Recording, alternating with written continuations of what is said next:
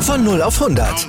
Aral feiert 100 Jahre mit über 100.000 Gewinnen. Zum Beispiel ein Jahr frei tanken. Jetzt ein Dankeschön, rubbellos zu jedem Einkauf. Alle Infos auf aral.de. Aral, alles super. Der Big End Sports Podcast. Wissenswertes aus der Welt des Sports. Mit Patrick Hoch und Laura Luft. Auf meinsportpodcast.de. Hallo, hier ist der Big in Sports Podcast. Heute mit Ahmed Scher von der German Wrestling Federation. Hallo. Jo, hi. Ich habe dich heute eingeladen, weil ich wollte mal über Wrestling reden, weil ich denke, und das siehst du wahrscheinlich ähnlich, dass in Deutschland Wrestling größtenteils falsch dargestellt wird oder, oder wahrgenommen wird oder nicht. Ja, absolut. Also es hat sich in den letzten Jahren deutlich gebessert, ehrlich gesagt. Aber wir sind noch lange nicht auf dem Punkt, wo es äh, zum Beispiel, wie es in England wahrgenommen wird oder geschweige denn in Amerika oder Japan. Ja, also die Wahrnehmung in Deutschland ist ja, oh, das ist nur Show und vielleicht noch Kirmesboxen. Mhm. Da sagst du ja auch, das stimmt nicht. Was ist es denn dann? Ganz blöd also, gefragt. Ja, wenn du es wirklich in, in einem Wort sagen möchtest, dann ist das auf jeden Fall Entertainment. Ja, also, ja. Äh, oder wie, wie es jetzt von der WWE in Amerika selbst genannt wird, Sports Entertainment. Ja, also ich denke, das trifft es eigentlich auch schon ganz gut. Weil Wrestling ist halt so eine Sportart, ähm, keine Ahnung, wenn, wenn, ich mache gerne Jiu-Jitsu und ich gehe, wenn ich, wenn ich zum Training gehe mit meinen Trainingskollegen, dann haben wir auch mal gerne äh, ein paar Matches, also einfach gegeneinander gekämpft, weil äh, einfach für die Fitness und ein bisschen Sparring und so weiter. Und Jiu-Jitsu, ähm, ja, oder Boxen oder Kickboxen, das eignet sich dazu ganz gut. Aber du würdest nie im Leben ein richtiges Wrestling-Match einfach mal so aus Spaß äh, in der Halle betreiben, äh, wenn ihr nur zu zweit da seid. Also Wrestling ist wirklich ein Sport, den man einfach nur ausübt, wenn da auch Publikum da ist. Oder zumindest Leute zuschauen, weil Publikum gibt's ja in der heutigen Situation nicht mehr wirklich. Äh, aber beim Livestream oder ja, es wird leider sieht so aus. Ja. Genau beim Livestream oder so hast du ja dann auch halt Leute, die da zuschauen und du interagierst mit denen ja auch dann. Hm. Ähm, ich meine, es, es, es wird ja dann dieses Klischee da geworden, ist alles Fake, die wissen es vorher, die treffen sich nicht mhm. und so weiter. Ähm, inwieweit stimmt das oder inwieweit stimmt das nicht? Ja, also wir, wir, die German Wrestling Federation, uns gibt es schon seit 1995 und ähm, du musst wissen, in der Zeit äh, war in Deutschland, also gab es gar kein Wrestling. Mhm. Ähm, das Einzige, was es damals gab, war die CWA, äh, die Catch Wrestling Association und das war Catchen. Und Catchen unterscheidet sich äh, nochmal mit dem Wrestling, dass der Entertainment-Teil da ganz, ganz, ganz runtergeschraubt wird und äh, der sportliche Teil dann wirklich komplett im Vordergrund liegt. Und ähm, das war auch de, den deutschen äh, Promotern damals sehr, sehr wichtig, dass das äh, von Anfang an dieses amerikanische, auch von den, selbst von den deutschen Catchern verpönte amerikanische Wrestling, das sie auch als Show dargestellt haben oder wahrgenommen haben, ähm, haben sie gesagt, das wollen wir hier nicht. Wir wollen also richtiges Catchen. Wir wollen praktisch das Wrestling, das man in Amerika sieht, nur in viel ernster, sage ich jetzt mal. Genau, und das mhm. war dann, das war praktisch die CWA. So, und das bedeutet, die, der größte Teil der Fans, die man hier in Deutschland hatte, waren entweder Leute, die WWE Wrestling gucken und dieses, diese, gerade diesen Entertainment-Teil äh, geliebt haben und denen, äh, ich sag mal jetzt, egal war, was da, also ob es jetzt irgendwie äh, äh, äh, mehr Sport oder mehr Show ist. Und dann hattest du die deutschen Catch-Fans, ja, damals gehabt die mhm. das, also wirklich das amerikanische, das zu überzogen einfach gar nicht mochten. So, und dann kamen wir halt, German Wrestling Federation, die sich sehr ans amerikanische orientiert haben, aber eben in Deutschland durch den ganzen Catchern und so weiter wurden wir ausgebildet, ich und mein Bruder, und dann haben wir natürlich diese Mentalität mitgenommen. Das heißt, wir haben wirklich eine, eine Mischung aus denen gemacht und haben also den Sport erstmal sehr im Vordergrund gestellt und dann mh, mm, ein bisschen mehr Entertainment, als das jetzt von der CWA kann. So, okay. Und, äh, ähm, ja. Was ist der Unterschied zum Catchen? Genau, sonst ist für viele Leute ist das ja ein Eimer. Genau, ja, ja, an und für sich. Äh, da gibt's, also die, die Shows in Deutschland, das hat sich auch jetzt mit dem Wrestling auch nicht geändert. Es ist mehr Kontakt. Also die Schläge, mhm. die knallen, die klatschen, es ist einfach viel mehr Kontakt. Es gibt also, da ist eine ganz andere Sensibilität unter den Wrestlern, als es jetzt vielleicht äh, in einem, äh, in Amerika und zwar jetzt ganz besonders in der WWE der Fall ist. Was in gewisser Weise ja auch irgendwie nachvollziehbar ist, weil die in der WWE in Amerika, die bezeichnen sich selber auch als Live Soap Opera. Das bedeutet, dass sie ja wirklich so eher Stories darstellen und dann mit Kampfhandlungen mixen und in Deutschland oder Japan ebenfalls. Da ist es dann eher, wie gesagt, der, der Sport, das Catchen, das Wrestling ist immer noch in der Assoziation des Sports. So, und das heißt, ähm, wenn du bei unserer Live-Show mal dabei bist, das heißt, wir hatten da mal, äh, jetzt muss ich überlegen, wie hieß der Typ nochmal? Friedmann oder so? Friedmann? Friedmann, wie heißt der nochmal? Das ist ein, äh, ja. Wie, ist denn sein Vorname? Vorname? Friedmann, weißt du, wie ich mal diesen, diesen. Ja, ich weiß. Ich habe den auch schon mal gesehen, irgendwann in, in Hannover. Genau, ähm, ich habe das vergessen, wie er heißt. Der ist ja, der ist ja, was ist er denn eigentlich nochmal genau? Der ist ja Politiker und, und ähm, Genau, Michel Friedmann. Ich check das mal. Okay, genau, der war, der war auch bei uns beim, beim äh, Wrestling gewesen. Mhm. Äh, auch mit den Vorurteilen gewesen und hatte, äh, bevor es losgeht, genau diese Vorurteile, ausschließlich die Vorurteile geäußert. Das bedeutet, es gibt nur diese zwei Vorurteile beim Wrestling. Nummer eins, es ist brutale Gewaltverherrlichung, da werden Leute mit Stühle geschlagen oder Leute, die am Boden liegen, werden getreten. Oder es ist lächerliche Show, Leute mit lächerlichen Kostümen äh, sind im Ring und tun so, als ob sie sich da irgendwie verprügeln würden. Also einmal es tut weh und einmal es tut gar nicht. Genau, es gibt, es gibt nur diese beiden, es gibt nur schwarz und weiß, äh, was, was mhm. die Vorurteile angeht. So, und dann habe ich ihnen gesagt, ich sage, pass auf, darüber möchte ich jetzt vor der Show gar nicht mit groß mit dis diskutieren. Das machen wir nach der Show. Dann reden wir, wenn du es die live angesehen hast, und dann können wir darüber reden, also wie als Videos empfunden hast, wenn du da als Zuschauer live sitzt und dir das anschaust.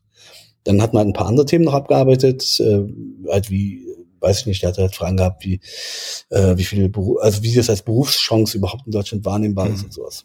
Ähm, Genau, nach der Show haben wir gesprochen und er sagte, es ist nichts für mich, Wrestling wird nie was für mich sein, aber ich habe Respekt vor dem Sport, weil wenn man wirklich live dabei sitzt und sieht, ähm, die Schwerkraft ist einfach, die kannst du nicht austricksen und wenn, wenn die Wrestler da im Ring sind, das knallt und klatscht, wenn du da live bist, siehst du, wie viel Kontakt dann doch da ist. Mhm. Das ist nochmal ein großer Unterschied, wobei das ist in Amerika mittlerweile auch nicht mehr so ähm, wie wie es wie es noch zu der damaligen Zeit war, wo es extrem verpönt wurde von von Europa oder von europäischen Catchern. Ähm, das ist mittlerweile auch schon deutlich tougher geworden. Das heißt, die WWE selber orientiert sich sehr sehr stark an die UFC, Ultimate Fighting. Ähm, das sagt ihr sicherlich was nämlich an. Ja klar, das ist genau. halt Richtig, genau. Boxen und Training. Genau, genau, genau. Und äh, da die WWE ähm, ist halt also super begeistert, wie schnell wachsend doch die UFC in Amerika äh, äh, gewesen ist und auch immer noch ist. Und ähm, wollten, dass die Wrestler auch mehr den sportlichen Aspekt im Vordergrund stellen. Und das hat sich da also werden ja auch zunehmend Leute von der UFC wegverpflichtet zur WWE, wie genau, zum Beispiel Matt Riddle oder Shayna Baszler. Genau, genau, das ist richtig. Also und äh, oder auch umgekehrt, da haben es natürlich einige Wrestler immer ja, wieder klar, bei der UFC oder, oder sonst so versucht. Ähm, ja, und das ist äh, etwas, das also auch in Amerika, wie gesagt, ein bisschen mehr Anklang gefunden hat und das äh, ist sogar so weit gegangen, dass, dass ein deutscher Wrestler, der sich Walter nennt, ähm, der äh, ist also ein großer, großer Österreicher, also Österreich slash Deutsch. Mhm. Ähm, und der hat ein Gimmick, das nennt sich, äh, also er nennt sich Ringkampf. Seine, seine Gruppierung nennt sich Ringkampf und er selber bezeichnet sich auch als Ringkämpfer. Und okay. der ist äh, mit seinem ganzen Charakter und seinem Auftreten, wie er ist, so beliebt, dass er in Amerika der gefragte Wrestler überhaupt gerade ist. Die WWE will ihn nach Amerika holen, aber er lehnt er möchte aber nicht. Er möchte nicht, nein. Der sagt, Europa reicht mir. Die WWE hat ja mittlerweile in England auch eine äh, kleine äh, Promotion eröffnet. Also das, das nennt sich dann NXT, das ist also praktisch die nächste Stufe der WWE. NXT UK in dem Fall. Und da ist er World Champ äh, seit, was weiß ich, jetzt durch Corona natürlich noch deutlich länger, aber es sind schon bestimmt zwei Jahre. Und wie gesagt, die wollen doch gerne nach Amerika holen und ich habe ein bisschen das Gefühl, also die irgendwann mal werden die es schaffen, weil wenn die Summe stimmt, dann wird er auch das, dann wird er dann noch übergehen. Und da in Amerika ist halt wirklich das große Geld beim Wrestling. Ja, also wir reden also halt von, von deutlich siebenstellig und so. Ja, man muss dazu sagen, es gibt die WWE, die ist groß, dann gibt es noch so zwei, drei Konkurrenzligen in den USA, wo man viel Geld mit verdient. Mhm. Und NXT ist sozusagen die Farmliga der WWE. Also Ganz man muss genau.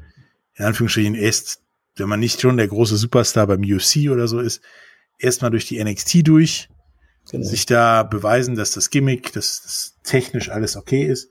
Und dann darf man vielleicht auch mal auf der großen Bühne auftreten.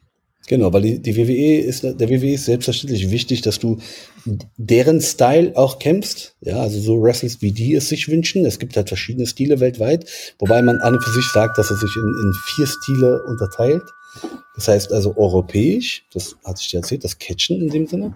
Hm. Dann das mexikanische Wrestling, das ist das Wrestling, das sehr, äh, spektakulär ist, sehr, sehr spektakulär. Ja, viel, läuft viel in der Luft ab. Sozusagen. Genau, genau. Und das sind auch die, die Charaktere sind auch dann entsprechend äh, sehr, sehr äh, bunt. Äh, mit Masken, sehr bunt und so weiter, genau.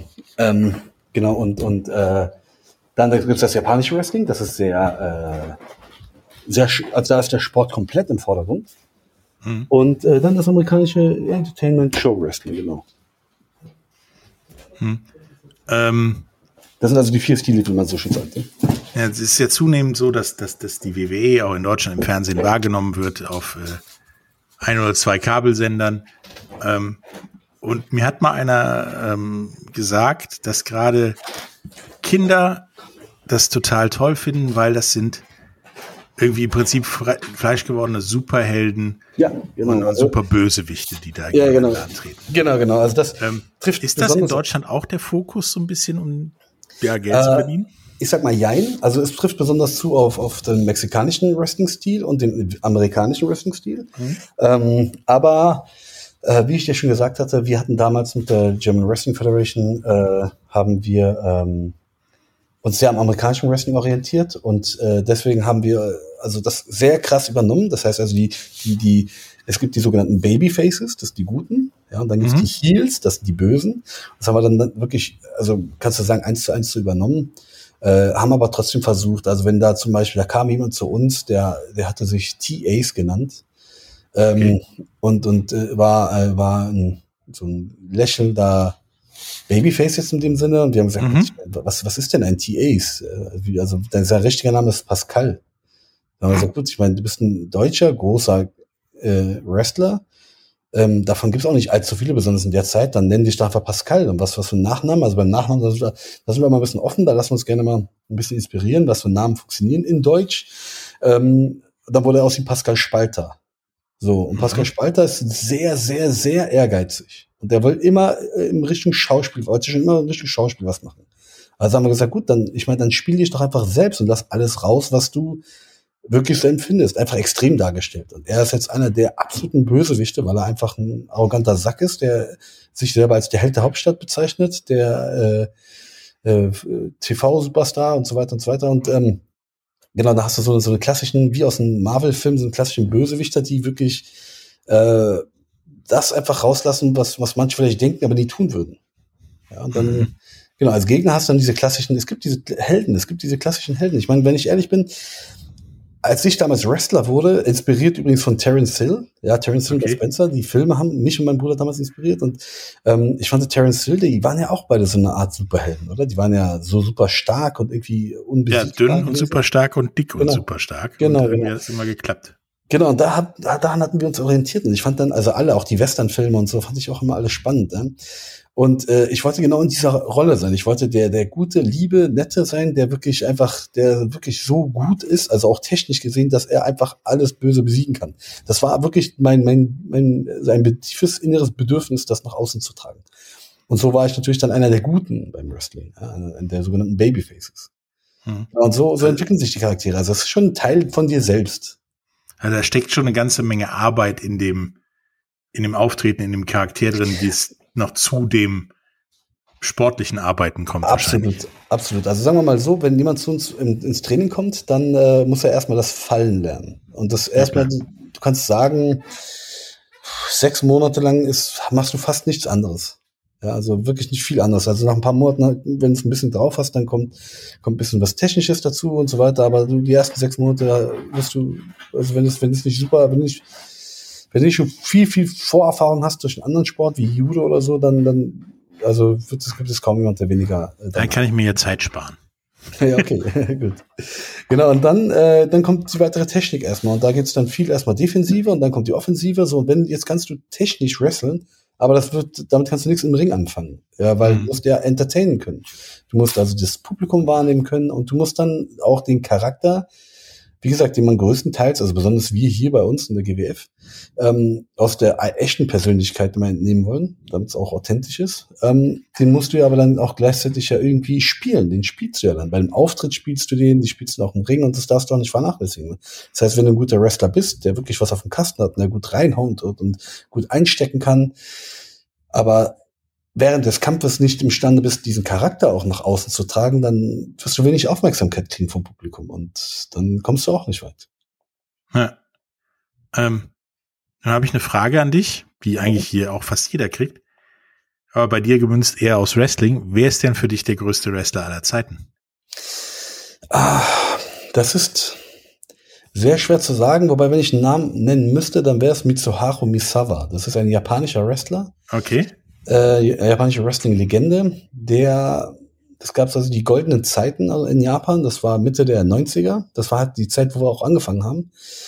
Und da gab es also fünf Wrestler, die ein Niveau hatten, das bis heute einfach nicht erreicht ist. Und ähm, der König von denen, kannst du sagen, war Mitsuharu Misawa. Und das sind wirklich unglaublich knallharte Schlachten, die stellenweise eine Stunde gingen. Ähm, das war einfach eine Intensität äh, und ja, das war einfach, es, war also es war genial. Er war einfach ein Genie im Ring. Also weil, weil sein Charakter bestand daraus, also er hat eine grüne Hose angehabt, also die haben sich tatsächlich in Farben schon unterschieden. Okay. Und sein Charakter war einfach, äh, die, die, er hat seinen Charakter durch die Technik ausgedrückt. Also das so zu schaffen, ist einfach wirklich sehr, sehr schwer. Also wir als Europäer oder als Deutsche oder besonders als Amerikaner ähm, arbeiten viel unseren Gimmick, mit, indem wir auch reden und indem wir Promos machen und Interviews geben und so da. Viel unseres Charakters transportieren wir über solche Mittel. Und das haben die gar nicht genutzt oder man kann auch sagen gar nicht gebraucht, weil die einfach durch die Technik das so krass nach außen getragen haben. Und das äh, deswegen ist eigentlich Mitsuharu Misawa. Wobei anfangs sagte ich ja schwer zu sagen. Ähm, rein vom Stil her habe ich Kenta Kobashi ein bisschen mehr bevorzugt. Okay, bei dir ist es also die japanische Linie Genau, sehr genau, genau. ausgeprägt. Genau. Ja, ja, ja, das sind genau meine Helden gewesen. Da sprechen wir gleich nochmal mehr drüber, über, über Stile und äh, ja, was ist fake, was ist nicht fake und auch Mhm. äh, über was die GWF so macht. Äh, Mhm. Nach einer kurzen Werbung. Bis gleich.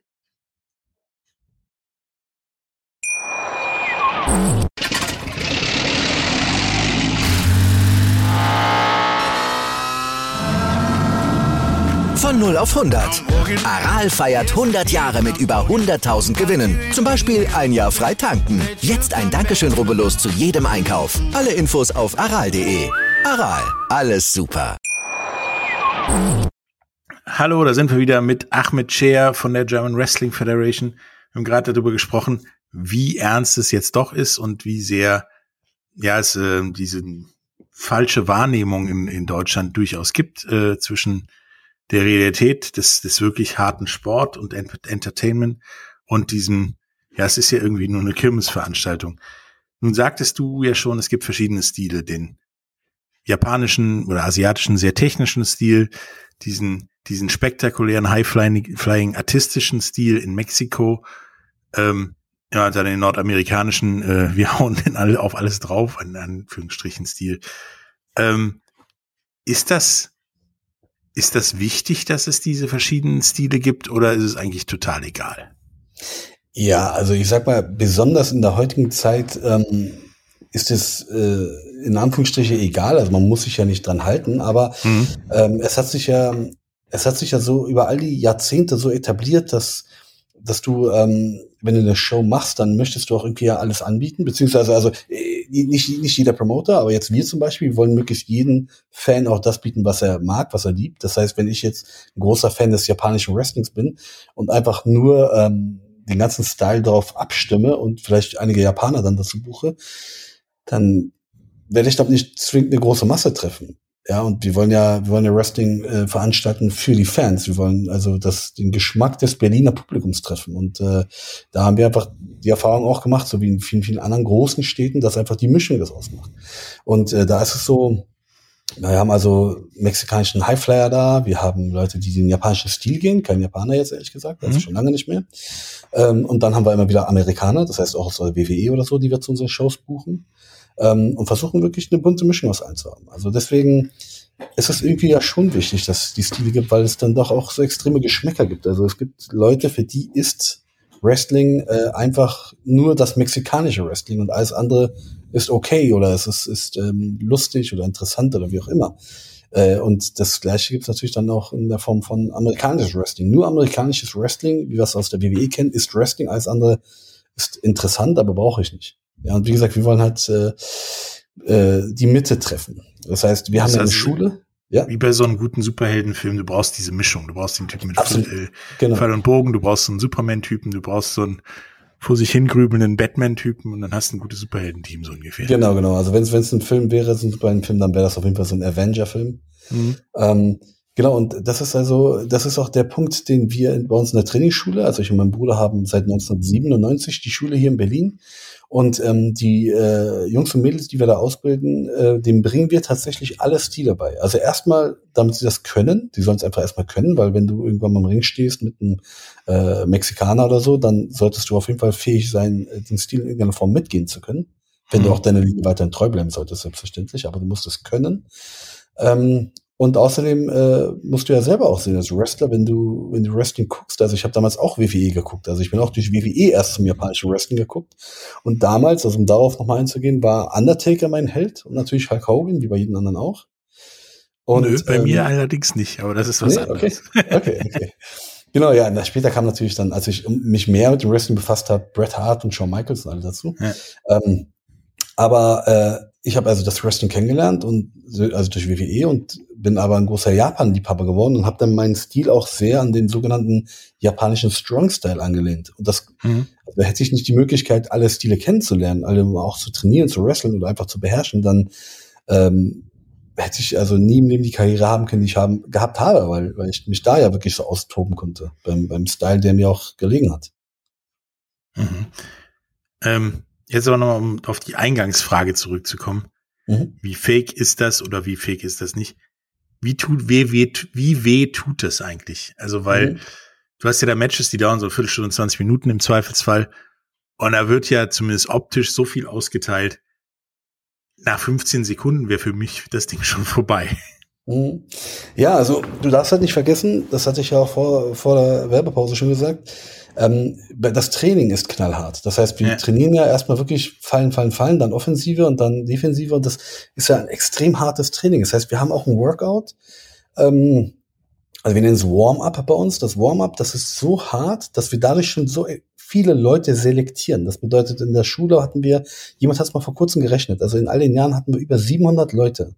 Und aktuell haben wir, jetzt nach Corona schwer zu sagen, aber zuletzt waren es 42.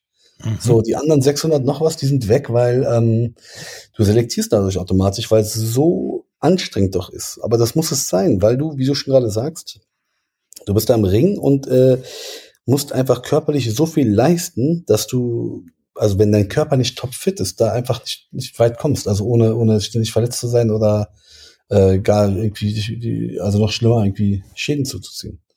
So, das heißt also, wir sind erstmal topfit. Das ist ganz, ganz wichtig. So, das macht es erstmal möglich, dass man überhaupt so lange im Ring stehen kann. Also 15 bis 20 Minuten oder länger auch teilweise. Mhm. Ähm, genau, die, die eigentliche Frage, ähm, es ist halt Sport. Es ist Sport. Ja, und äh, wie bei jedem anderen Sport, der professionell betrieben wird, gibt es immer irgendwann mal die Frage, auch wie viel davon ist Fake beim Boxen oder wie viel, wie viel ist getürkt beim Fußball und so weiter. Also wie, wie weit geht man, wenn man wirklich damit schon Geld verdient? Ist man dann auch bereit, ähm, so weit zu gehen, dass man seine Karriere irgendwie für jeden Kampf oder so aufs Spiel setzt? Oder ist man da so Profi, dass man sich da eher zurückhält und sagt, okay, uns ist klar, wir unterhalten das Publikum in erster Linie und äh, darauf konzentrieren wir uns mehr als jetzt den, den sportlichen Aspekt. Ähm, Wrestling ist wie gesagt Entertainment. Es geht darum, die Leute zu unterhalten.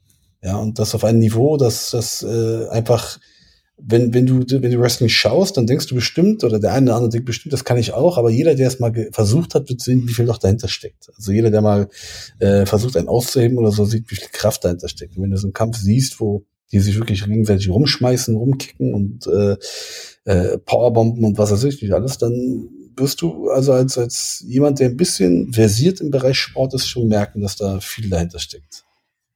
Also es ist so, ähm, schon eher wie eine Art Tanz, oder? Also das, du weißt, ich mache das, darauf reagiere ich so, damit es gut mhm. aussieht und das dann da reinpasst und vorher mal ja, uns ein paar Tanz, Gedanken noch um Story und äh, genau. Tanz, Tanz habe ich auch oft gehört, auf jeden Fall. Also den Vergleich mit Tanz habe ich so oft gehört.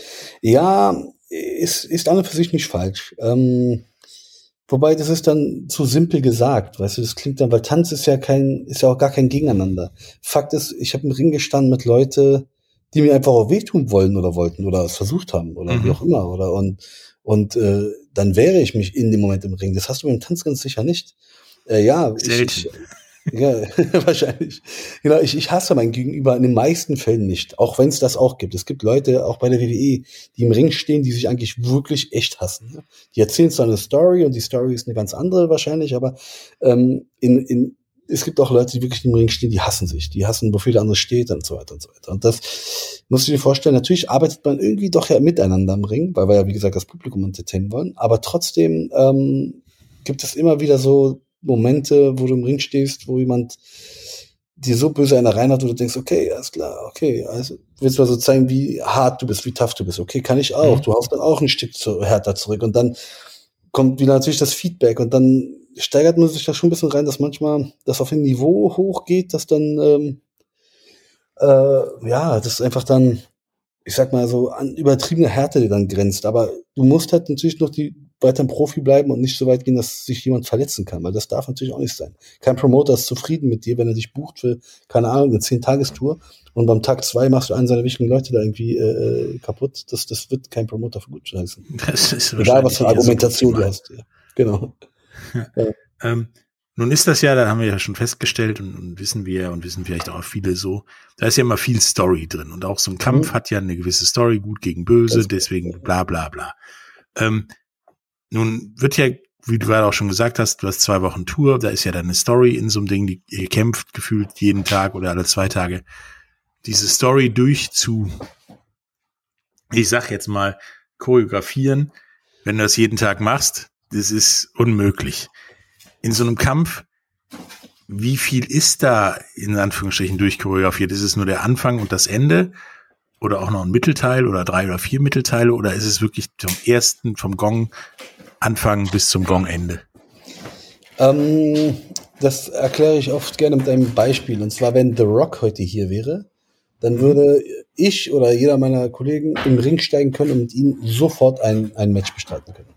Mhm, wahrscheinlich. Ja, es würde sofort funktionieren. Also ohne irgendwas zu bereden, zu besprechen oder wie auch immer. Man könnte sofort in den Ring rein und könnte sofort wresteln und das wird ein schönes Match sein wahrscheinlich.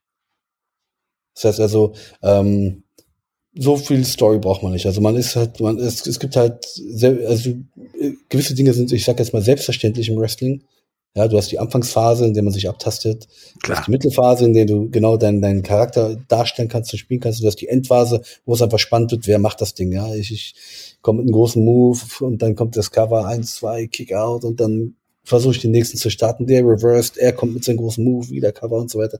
Das ist dann so die Finish-Phase, wo dann alles was sich dann vorher aufgebaut hat, dann zum großen Finale kommt. Das ist so selbstverständlich, das weiß jeder Profi. Und ähm, genau dazu braucht man nicht viel. Äh, äh, Aber die zwei Kämpfer unterwegs, also während des Kampfes, die geben sich schon irgendwo so leichte Zeichen, wo wir jetzt hingehen. Äh, ja, ja, muss man nicht, ehrlich gesagt. Okay. Als Profi beherrschst du das, das ist, das ist ja auch ein Gefühl, das ist auch eine Frage, wie das Publikum reagiert, weißt du? Das heißt, du musst äh, aufs Publikum auch eingehen. Also es gibt auch, äh, keine Ahnung, wenn, wenn du bereit bist, ein halbe Stunden Match zu bestreiten und du merkst, das Publikum ist einfach, äh, äh weißt du, ich sag jetzt mal irgendwie so gelangweilt, warum auch immer, die Performance ist Schrott oder die Show hat dir nicht gefallen oder keine Ahnung, kann dir sonst was geben, dann, keine Ahnung, dieses Match mal schön nach 10 Minuten passiert. Ja. Genau, und, ein wichtiger Punkt ist natürlich auch, ähm, man darf auch nicht vergessen, dass wir als Wrestler haben ja die Möglichkeit, oder das machen wir auch vielleicht alle, besonders wenn wir halt mehr als äh, im Bereich Film unterwegs sind, das heißt Stuntmänner. Das heißt also, äh, ein Wrestler ist ja dadurch, dass er Entertainer ist und dass er gleichzeitig lernt, auch mit der Kamera als auch mit dem Publikum zu arbeiten, ähm, hat er natürlich Fähigkeiten, die jetzt andere Sportler jetzt erstmal nicht haben. So, und das ist natürlich ein großer Vorteil natürlich, jetzt aufgrund des arbeitstechnisch gesehen. Äh, aber Fakt ist ja auch, dass ähm, äh, äh, dass du ähm, das einfach beherrschen musst. Das ist natürlich nicht, das ist natürlich nicht leicht. Also sowohl den sportlichen Aspekt als auch diesen Entertainment-Part. Weißt du? Mhm. Also ist das quasi so wie bei vielen anderen Kampfsportarten ähm, ja ein lebenslanges Lernen, um es dann zu Perfektion zu schaffen, die eigentlich gar keine Perfektion ist, sondern danach geht's weiter. Genau. Damit würde ich sagen, wie generell bei uns, äh, man lernt ihn aus, wenn du denkst, du bist wer, dann hast du auch zu versuchen, jemand zu werden. Ähm, gerade im Bereich Wrestling ist das so ein Punkt. Wrestling entwickelt sich immer weiter, immer weiter. Mhm. Das heißt, das Wrestling, ähm, gerade im Jahr 2000, zum Beispiel Anfang des Jahres 2000, da gab es eine Promotion in Amerika, die heißt ECW und die war sehr bekannt für extrem hartes Wrestling. Also das war lächerlich hart stellenweise. Also, da ja, gab es teilweise auch mal Stacheldraht und kaputte ja. Flaschen und so. Und äh, da ähm, war das halt dann so beliebt und berühmt und es ging so durch die Welt, jetzt sage ich mal. Und da äh, hat sich dann jeder auch dann orientiert. Das heißt, also, es war jetzt in dem Form damals eine Weiterentwicklung des Wrestlings und äh, daran hat sich dann jeder orientiert, bis es dann irgendwann mal diese Form des Wrestlings eher verpönt war, weil man gesagt hat, okay, ähm, mit Stacheldraht oder irgendwie sich eine Flasche auf den Kopf hauen, das kann irgendwie jeder. Dazu brauchst du technisch nicht viel. Dann war das verpönt, dann war, ähm, dann gab es halt äh, durch UFC und Co. oder generell durch einfach einen, Aufschwung im, Kampfsport wieder, europaweit, ähm, dass der Sport mehr im Vordergrund äh, geraten ist. Und wie gesagt, da sind wir jetzt gerade auch so ein bisschen. Wir sind also jetzt gerade an der Stelle, wo, wo das so viel wichtiger ist, wo die Leute sehr viel Wert drauf legen, dass der sportliche Aspekt einfach äh, stimmt. Ja, und äh, du musst stetig dich also auch bereit sein zu entwickeln, weil würdest du jetzt heute auf den Stand sein, hey, ich war damals der coolste Hardcore-Wrestler, den es gibt und äh, bin ich heute noch, dann wirst du nicht weit kommen. Du wirst also nicht viel Bookings kriegen, du wirst nicht mehr das Publikum damit ziehen können, weil einfach die Fans auch dem ein bisschen überdrüssig geworden sind. Ja, es ist ja auch so, dass die, die, die WWE ja auch mittlerweile so Blutgimmicks und so solche Sachen, ECW-Sachen gebannt hat. Mhm. Wenn da mal Blut fließt, dann war es ein Versehen, so ungefähr. Mhm. mhm. Ähm, oder es ist von vornherein so geplant und äh, nicht wild auch halt, um ja Familien bei der Stange zu halten, weil. Ich glaube nicht, dass so viele kleine Kinder gucken würden, wenn da permanent blutige Typen durch die Gegend laufen würden. Ja, ganz genau. Also die WWE ähm, orientiert sich ja sehr an das Publikum und die wir schauen immer, wie viele Familien haben wir aktuell oder generell ist Kinder oder, oder Familien sind bei der WWE schon immer ein wichtiger Aspekt gewesen. Ähm, also das hat sich immer wieder mal geändert. Das heißt, ähm, die WWE hatte in der Zeit, als dann ECW und Co. ein bisschen weiter oben waren, auch gemerkt, dass sie mehr, äh, dass, dass mehr erwachsene Leute wieder Wrestling gucken. Das, die, das Ding Kinder, brauchte mehr Blut sozusagen. Ja, ja, genau, genau. Die, die Kinder, die früher Wrestling geschaut haben, haben jetzt äh, sind jetzt erwachsen geworden und die, genau, die hatten Bock auf diese Sache, also das, was ECW dargestellt hat, und da hat auch WWE mitgespielt. Und ähm, Genau, und dann irgendwann zurückgerudert, weil sie gemerkt haben, okay, das ist äh, nur eine begrenzte Zahl an Leuten, die man damit erreichen kann. Mit Familie und Co. kriegen wir einfach doch mehr, noch mehr Leute wieder in den Hallen und verkaufen mehr Merchandise, also sind dann wieder dann zurückgerudert, sage ich jetzt mal, und haben sich dann wieder dahin orientiert. Also die WWE ist da, ähm, also die reagiert auf sowas da schneller, sage ich mal, und, und äh, immer natürlich äh, äh ähm, äh, businessorientiert. Also es geht natürlich im Endeffekt auch noch so viel wie möglich Geld mit, mit Wrestling auch verdienen zu können, weil schließlich ist WWE ein unglaublich großer Apparat, der ja wirklich weltweit agiert. Und da, das ist eine riesen Firma. Also wir hatten jetzt auch einige Male mit denen in gewisser Form zusammengearbeitet und äh, wenn man dann sieht, wie viele Arbeiter, wie viele Leute an so einer ganz, ganz kleinen Show da dran sind, dann merkt man doch, wie groß das Ganze ist. Das ist schon gigantisch groß. Also der YouTube-Kanal der WWE ist, glaube ich, der fünftgrößte der Welt oder so. Ja, irgendwie sowas. Das habe ich auch bei der Recherche festgestellt und die Filmproduktionsfirma von denen ist auch äh, ziemlich groß. Die liegt sogar, glaube ich, vor NFL Films mittlerweile. Genau, und die ist gar nicht mal so alt. Das darf man auch nicht vergessen. Ich meine, die nee, gibt es nee. schon länger, mehr oder weniger, aber jetzt musst du vergleichen äh, mit anderen Filmproduktionsfilmen, die sie jetzt bereits aufgeholt haben. Ja, klar. Das ist also doch ein ganz junges Projekt so gesehen. Über sowas und äh, was ihr bei der GWF macht, äh, darüber reden wir dann gleich äh, nach der Werbung. Wie viele Kaffees waren es heute schon? Kaffee spielt im Leben vieler eine sehr große Rolle. Und das nicht nur zu Hause oder im Café, sondern auch am Arbeitsplatz. Dafür gibt es Lavazza Professional. Kaffee am Arbeitsplatz, der genauso lecker schmeckt wie in eurem Lieblingscafé. Die perfekte Kaffeelösung für jede Art von Unternehmen. Klein, mittel, groß. Ihr habt auf jeden Fall einen Kaffee, der schmeckt. Die richtige Motivation für eure Arbeitstage. Alle Infos zu Lavazza Professional findet ihr auf lavazzapro.de mit allen Kaffeelösungen für euer Büro. Hallo, da sind wir wieder mit Ahmed Scher äh, von der German Wrestling Federation. Gerade so ein bisschen über Wrestling, die Stile, was es da so alles gibt, geredet. Nun möchte ich aber mal mit dir äh, auf die German Wrestling Federation kommen. Euch gibt es seit 1995. Mhm. Ähm, da habt ihr ja schon viel gesehen und viel erlebt. Ähm, was kann eine Federation oder eine Promotion in Deutschland was mich jetzt, wenn ich Wrestling interessiert bin und wresteln möchte, ähm, mir bringen, um vielleicht doch irgendwann mal bei NXT oder der WWE zu landen? Ähm, ja, also wie, wie du schon erwähnt hast, uns gibt es seit 1995. Da hatten wir ähm, zusammen noch so, so einen äh, Fanclub, einen Wrestling-Fanclub, eigene Shows veranstaltet im Stadthaus Böckler Park in Berlin. Das heißt, eine okay. ganz, ganz kleine Halle, gemeinnützige Halle. Und dann ähm, war die erste Show war super. Da hatten wir ganze 20 Zuschauer gehabt, vorwiegend äh, Verwandte, die wir gezwungen haben, dahin zu kommen. Und äh, dann äh, war die Halle auch immer mal ausverkauft mit 200 Zuschauern, ein paar Jahre später. Äh, das waren dann schon so wirklich große Erfolge für uns natürlich. Ja. Und dann, äh, äh, ja, dann hatten wir die Schule eröffnet, 97 tatsächlich schon, was ja relativ früh ist, weil wir ja selber noch in der Ausbildung waren. Aber das war halt wirklich ins Wrestling reinzukommen, war unglaublich schwer. Ich hatte ja vorhin schon erwähnt, dass es nur das Catching gab und die Catcher waren so eine eingeschworene Gemeinschaft, die jeden, der dazukommen wollte, einfach nur als Konkurrenz gesehen haben. Ich meine, ja, okay. okay, macht auch Sinn, weil jeder, der jetzt reinkommt, wenn ich jetzt gebucht werde, wird irgendjemand anders nicht gebucht und dann verliert er natürlich seinen, seinen Lebensunterhalt, weil wirklich viel Wrestling oder Catching in dem Sinne gab es ja gar nicht, besonders zu der Zeit. Und äh, ja, das heißt, die haben uns echt das Leben so ein bisschen zur Hölle gemacht. Weil wir waren einfach auch kleiner und leichter und sind also keine Catcher. Ja, bei Catcher sind zwei Meter groß und 180 Kilo schwer. Und ihr seid und, nur zwei Meter groß, wenn überhaupt. Genau, also wir sind also bei uns, wir sind halt ein Mittelgewichtler, das, das geht gar nicht. Wir gehören in die Zuschauerreihe. Wir sollen erste Reihe sitzen und Tickets kaufen. Das wollten sie. Das mhm. war, das haben sie sich gewünscht, aber wir waren ehrgeizig, haben durchgestanden und auch immer so den Respekt bei den Wrestlern oder den Catchern gewonnen. Und haben dann also wirklich, wir haben keine, also wir haben gearbeitet. Das heißt, äh, beim Catchen gibt's auch Spuckeimer halten und sowas, ja. Da gibt's mhm. Runden. Und haben wir also die Spuckeimer gehalten und Handtuch gehalten und so weiter. Und ähm, äh, haben das gemacht ohne Bezahlung, weil wir wollten nur Training dafür bekommen. Ja, wir haben wirklich auf die Bezahlung verzichtet, wir haben Ring aufgebaut, Ring abgebaut. Wir wollten nur äh, Trainings dafür bekommen. Die haben wir auch bekommen und wurden dann so gesehen also ausgebildet von den Leuten.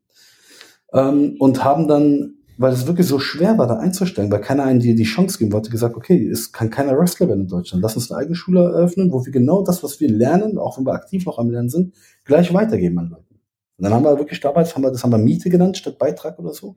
Dann haben wir alle äh, gleich viel Miete bezahlt, um den Raum zu bezahlen, den wir damals gemietet haben. Hm. Und wir selbst als Trainer, ich und mein Bruder, die gleiche Miete bezahlt, Hauptsache wir können die Leuten was beibringen. Genau, und das ja, hat sich dann entwickelt, entwickelt und dann äh, waren wir halt wirklich auch gebucht gewesen. Ja, das fing auch 97 so richtig an, erst nach Hannover und dann ging es alles rum. Dann mittlerweile war ich in über 24 Länder als Wrestler.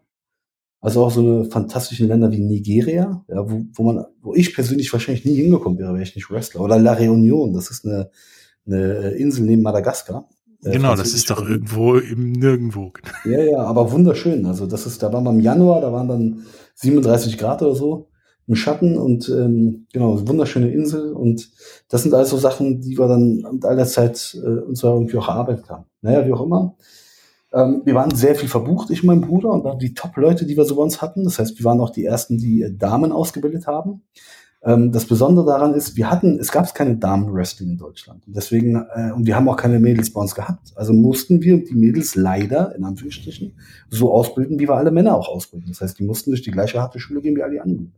So, mhm. das hatte zum Gegenzug gehabt, dass die einfach äh, zu europaweit den Besten gezählt haben, weil sie einfach auf einem anderen Niveau auch trainiert, äh, ausgebildet wurden. Das heißt also, die waren dann Champion in Japan, die beiden Mädels, also waren zwei speziell, später gab es noch eine dritte dann dazu in der damaligen Zeit. Ähm, und äh, ja, die waren, wie gesagt, weltweit auch unterwegs, die Mädels, und hatten sehr, sehr viel Erfolg gehabt dadurch. Ja. Ähm, da war dann natürlich immer die Frage, was sind wir denn jetzt? Sind wir eine Wrestling Promotion oder sind wir eine Trainingsschule? Weil wir eigentlich haben wir jetzt so viele Talente hervorbringen können, dass die ähm, so oft verbucht sind, dass wir gar nicht mal so viele Shows machen konnten, weil unsere Shows haben wir davon gelebt, unsere Leute ja einzusetzen. Aber wenn die so viel verbucht sind, ist ja kein Samstag oder so mehr frei, wo wir Shows ja, machen, weil alle ja verbucht sind. Also waren wir wirklich tatsächlich irgendwann mal so weit, dass wir gesagt haben, okay, wir sind eigentlich mehr eine Schule als eine Promotion.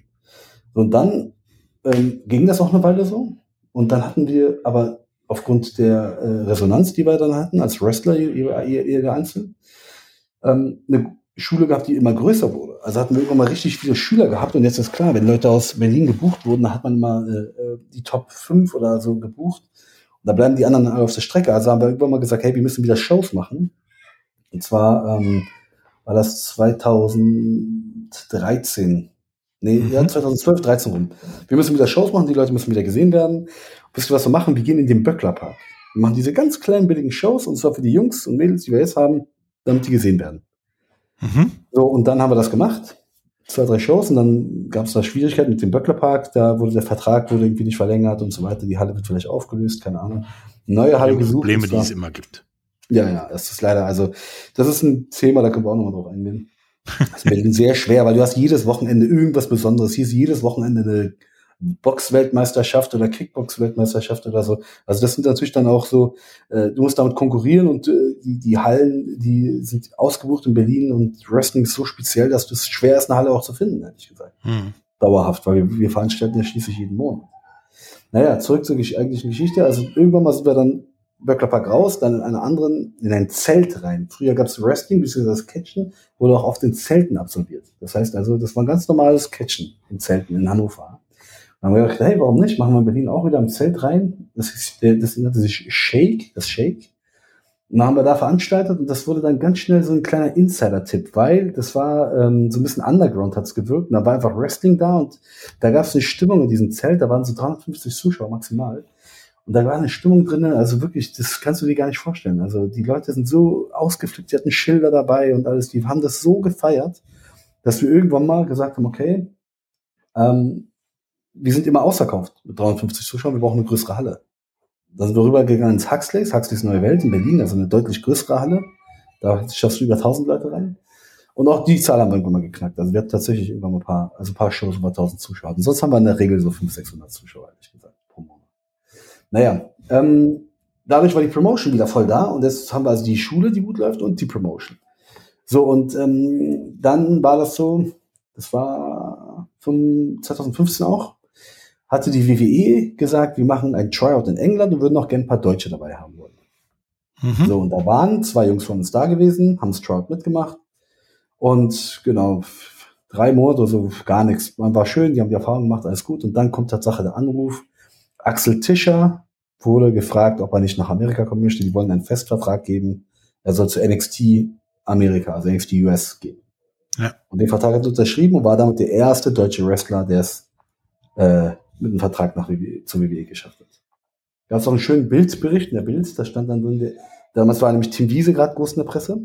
Ja, ich weiß, dieses äh, genau, kurze genau, genau. Intermezzo. Genau, und dann stand da nicht Tim Wiese, sondern er ist der erste deutsche Wrestler. Und dann war ja. Axel Tischer und dann stand auch da, dass er in Berlin ausgebildet wurde. Der kam aus Dresden, der Junge. Der kam zweimal die Woche aus Dresden runtergefahren nach Berlin, um zu trainieren. Er war ja, schon also, warm, als er ankam, wahrscheinlich. Ja, also deswegen, also das war das Engagement hat sich am Ende zahlt sich sowas immer aus. Ja? Das zahlt sich immer aus. Jemand, der so sehr da, also wirklich dran glaubt oder an sich arbeitet, der wird am Ende immer Erfolg haben. Das ist daran glaube ich ganz fest und es gibt viele Beispiele, die das bewiesen haben. Naja, wie auch immer. Axel war also der erste Deutsche, der es geschafft hat. Und ähm, der hat ist dann von NXT rüber zu SmackDown. Also du hattest ja vorhin schon erwähnt, NXT ist halt so die Farmliga der WWE. Und äh, wobei es als eigenes Brand mittlerweile super beliebt ist, ja, NXT. Und dann ist er rüber auch zu SmackDown und ähm, genau, also ist halt jetzt sage ich mal so eine ganz, ganz große Nummer dadurch, äh, ist ja klar und sein Vertrag sieht natürlich ganz anders aus. Ja, ein Journalist hat mal geschrieben, SmackDown und Raw ist Hollywood, NXT mhm. ist Bollywood. Ja, okay. So vom, vom, vom Level her und ja, äh, okay. sieht man aber bei den Übertragungen auch, dass einer hat den, den Thunderdome und ist alles bunt mhm. und so weiter und NXT ist primär schwarz und gelb. Genau, genau. Ja, das passt gut, das passt gut. Interessant, ja. Schöner Vergleich. Ja. Naja, und mittlerweile jetzt vor, also offiziell ist es erst seit einem Monat oder so, oder sechs Wochen, glaube ich, ist ein weiterer Schüler von uns jetzt äh, von der WWE äh, unter Vertrag genommen worden. Und genau, also die, die Erfolgschancen sind groß, wenn das Engagement stimmt, um deine Frage auch, die du anfangs gestellt hast, genau zu beantworten. Wer zu uns kommt zum Training oder zur German Wrestling Federation, nee, erstmal wer zum Training kommt, hat die Chance, eine professionelle Ausbildung zu kriegen, mit der du praktisch weltweit agieren kannst und einfach arbeiten kannst und äh, natürlich, wenn das Engagement deinerseits stimmt, auch zur WWE kommen kannst und da einen großen Vertrag unterschreibst. Axel Tischer ist übrigens, wie gesagt, immer noch da, sein Vertrag wurde also mehrfach verlängert. Ähm, wer zu unseren Shows kommt, ähm, da gibt es ein gutes Beispiel, da gab es einen Franzosen, der heißt Senza Volto. Der, ähm, das ist ein Franzose, mit, der mit einer Maske äh, auftritt, so ähnlich wie die mexikanischen Wrestler, der auch sehr, spektakul sehr spektakulär wrestelt. Der hatte früher auf Facebook, ich sag jetzt mal, der hat mich terrorisiert. Also wir kriegen unglaublich viele Anfragen von Wrestlern weltweit. Das ist natürlich echt schön und ehrt einen auch, wenn du da Anfragen kriegst von äh, Ex-WWE-Wrestlern, die du als, als Kind früher so zugejubelt hast, und jetzt auf einmal kriegst du Anfragen, die wollen gerne für dich arbeiten. Das, das, da fühlt man sich auf jeden Fall sehr geehrt. Äh, wie auch immer, viele junge Leute, die natürlich auch zu, bei unseren Shows wrestlen wollen, weil wir haben halt, ähm, also das Besondere an unserer Promotion in der German Wrestling Federation ist, dass wir sehr viel Wert auf unser, äh, auf unser Produkt legen. Das heißt also unser, unser filmisches Produkt. Das heißt auf YouTube, unser YouTube-Kanal, da wirst du auch merken, dass wir äh, wirklich ein schönes Niveau haben an, an, äh, äh, an Videos. Ja, also an, das heißt an, an Trailern und alles weitere. Und ähm, das ist klar, jeder, jeder Wrestler, der junge, junge Wrestler möchte natürlich irgendwann mal äh, ähm, ein solches Video von sich im Internet haben, weil das ist ja dann praktisch auch äh, Reputation irgendwo. Ähm, du sagtest ja, dass da, da auch ein paar Deutsche ähm, es mittlerweile schaffen. Wie siehst du denn, ich meine, ihr durftet ja auch wegen Corona nicht weitermachen, deswegen hat die WWE ja auch den, sich den Thunderdome in einem Baseballstadion gebaut und ohne Zuschauer mitgemacht, äh, teilweise dann die NXT auch irgendwie das Gefühl aus einer Turnhalle, ähm, ihre ja, Promotions und so weiter gemacht. Ähm, ihr habt halt relativ wenig bis gar nichts gemacht, außer diverse Videos. Wie geht's denn bei euch weiter? Wie sieht denn die Zukunft für euch aus? Ja, also wir haben ähm, die letzten Shows, die wir hatten, die war im, September und Oktober. Äh, da durften wir halt mit Corona-Regelungen ein paar Zuschauer reinholen. Genau, aber das ist jetzt leider auch nicht mehr möglich. Wir haben das folgendes geplant und zwar jetzt im Mai tapen wir Matches, äh, die wir dann live online stellen werden. Das heißt, also da kommen wir wieder zum Thema Stories und so weiter. Wir haben natürlich eine Story ausgelassen, wie können wir das machen, dass wir da irgendwie, ähm, was das Wrestling auch braucht, irgendwie eine Art Publikum da haben werden, ohne jetzt großzügig Statisten da irgendwie einkaufen zu müssen äh, die dann, weil theoretisch darfst du ja keine auf öffentlichen Shows machen. Man können da hat die WWE ja einfach NXT-Leute bei den großen Shows hingestellt. Ähnlich werden wir das machen, genau. Nur, dass es in der Story verpackt ist, warum die Leute da stehen, sich das anschauen werden. Äh, genau, aber dazu mehr möchte ich erst nicht verraten. Ähm, ist okay. Das wird dann alles auf, auf uh, YouTube zu sehen sein. Kostenlos werden wir das hochladen. Und ähm, da arbeiten wir gerade heute übrigens noch dran, wie viele Shows das genau sein werden. Ich kann mir gut vorstellen, dass es zehn einzelne Shows sein werden, die wir entweder zweimal die Woche oder einmal die Woche äh, auf unserem YouTube-Kanal veröffentlichen werden. Gegebenenfalls auch auf Amazon Prime. Ähm, das müssen wir erst noch besprechen. Äh, aber das ist jetzt erstmal der Plan. Dann hätten wir erstmal Material da, je nachdem, wie, wie häufig wir es ausstrahlen werden, haben wir so fünf bis äh, zehn Wochen erstmal Platz. Und dann die große Hoffnung natürlich, dass irgendwie im Sommer, Juni, Juli oder so irgendwas mit, mit äh, Live-Shows funktioniert. Wenn, wenn machbar, dann glaube ich auch nur, dass es so sein wird wie in den September- und Oktober-Shows. Da durften wir also äh, immer Zweierplätze aufstellen. Und dann waren es, glaube ich, insgesamt 100, weiß nicht, 50 Zuschauer. Dafür haben wir Doppelshows gemacht. Ja, das heißt also zwei kurze Shows jeweils, wo wir auch die Fans gebeten haben, nicht Tickets zu beide Shows möglichst zu kaufen, damit jeder die Möglichkeit hat, Wrestling zu sehen. Und haben das Ganze auch noch live gestreamt. Äh, ja, also ah, das halte ich für möglich im Sommer, aber wir alle wissen ja wirklich nicht, wie es weitergeht. Das ist das Traurige an der Situation. Genau. Aber ähm, wie ich vorhin kurz erwähnt hatte, im Bereich Film sind wir auch viel unterwegs.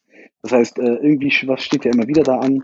Und äh, das heißt, einige Wrestler sind da ein bisschen am, am, am Tun und Machen. Das heißt also, das ist das einzig Schöne daran, dass äh, aufgrund des Entertainment-Faktors die Wrestler nicht nur vom Wrestling abhängig sind, sondern tatsächlich noch so ein bisschen Ausweichmöglichkeiten haben, wobei man beim Film leider auch sagen muss, dass viel umgeschrieben wurde und ganz, ganz wenig Action bleibt. Ja, weil das natürlich halt viel mit Kontakt und so zu tun Genau, das hat, genau. Ähm, es war mir echt eine Freude, mit dir über Wrestling zu reden. Und äh, wenn man wieder gucken darf, live und nicht nur im Fernsehen mit seinem Sohn auf dem Schoß, dann äh, komme ich auf jeden Fall mal in Berlin vorbei, vor allem wenn ich das nächste Mal in Berlin bin. Und äh, dann sehen wir uns das mal ganz, euer Schauspiel langsam live an. Ähm, hast du noch irgendwas, was du unseren Zuhörern mitteilen möchtest? Ähm, ja, also an und für sich, äh, allen Wrestling-Fans, die wir haben, möchte ich mich bedanken, weil wir haben echt viel Support erhalten in den letzten Monaten. Was, was keine, keine kennt diese Situation, in der wir ja alle gerade stecken. Und da fand ich das doch sehr schön zu sehen, dass, dass im Endeffekt, wenn man jemanden braucht, dann doch irgendwie viele, viel mehr Leute da sind, als man vielleicht manchmal glauben würde. Deswegen erstmal danke dafür. Und an all den Leuten, die ähm, jetzt vielleicht wie du, ich unterstelle dir das jetzt einfach mal, früher Wrestling geschaut haben, aber jetzt irgendwie davon weggekommen sind, Ähm, kommt wirklich zur German Wrestling Federation, schaut euch die Shows an, weil äh, es geht jetzt gar nicht um den Nostalgiefaktor, sondern darum, dass Wrestling sich ja auch weiterentwickelt hat und du einfach eine Form des Entertainments sehen wirst, dass dir nichts anderes, also keine andere Show so darstellen könnte. Und deshalb also seid alle herzlich willkommen bei der German Wrestling Federation. Ja, kann ich komplett unterstreichen, denn äh, ja, ich habe früher auch äh, Hulk Hogan, The Rock und Stone Cold und so geguckt und mir meine Gedanken darüber gemacht. Dann lange nix. Dann mhm. kam ein Sohn in mein Leben und ich habe wieder Wrestling geguckt. Es ist was komplett anderes. Ähm, es ist auch, es ist auch gefühlt härter zu sehen. Also es ist realistischer zu sehen. Mhm. Guckt es euch an tut's euch an. Viele Box-Fans wechseln gerade auch zum Wrestling, sich das anzugucken. Ja, absolut, ja, haben wir auch ganz viele. Gebt, gebt Wrestling eine Chance. Ähm, und vor allen Dingen, wenn es jetzt demnächst wieder weitergeht, geht auch mal zu einer Promotion bei euch in der Gegend. Ähm, hat Spaß gemacht, Ahmed. Ähm, ich hoffe, bei euch geht's demnächst weiter und äh, wir hören uns auf jeden Fall nochmal. Alles klar, sehr gerne. Bis dann, tschüss. Bis dann, ciao.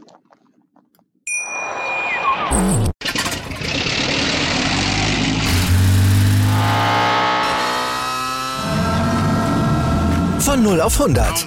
Aral feiert 100 Jahre mit über 100.000 Gewinnen. Zum Beispiel ein Jahr frei tanken. Jetzt ein Dankeschön, rubbellos zu jedem Einkauf. Alle Infos auf aral.de. Aral, alles super. Ich habe mich natürlich schockverliebt, weil die war wirklich ganz, ganz klein. So begann die Mensch-Hund-Beziehung zwischen Christina und Tierschutzhund Frieda. Und wie es danach, nach dem ersten Moment der Verliebtheit, so weiterging und welche Klippen es danach zu umschiffen galt, das hört ihr in der neuen Ausgabe von Iswas Dog, dem Podcast für harmonische Mensch-Hund-Beziehungen. Iswas Dog? Mit Malte Asmus. Überall, wo es Podcasts gibt.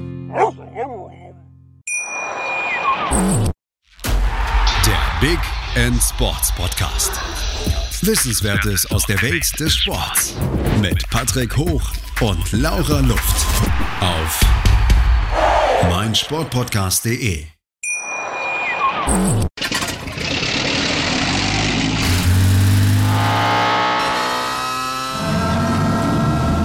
0 auf 100. Aral feiert 100 Jahre mit über 100.000 Gewinnen. Zum Beispiel ein Jahr frei tanken. Jetzt ein Dankeschön, rubbellos zu jedem Einkauf. Alle Infos auf aral.de. Aral, alles super.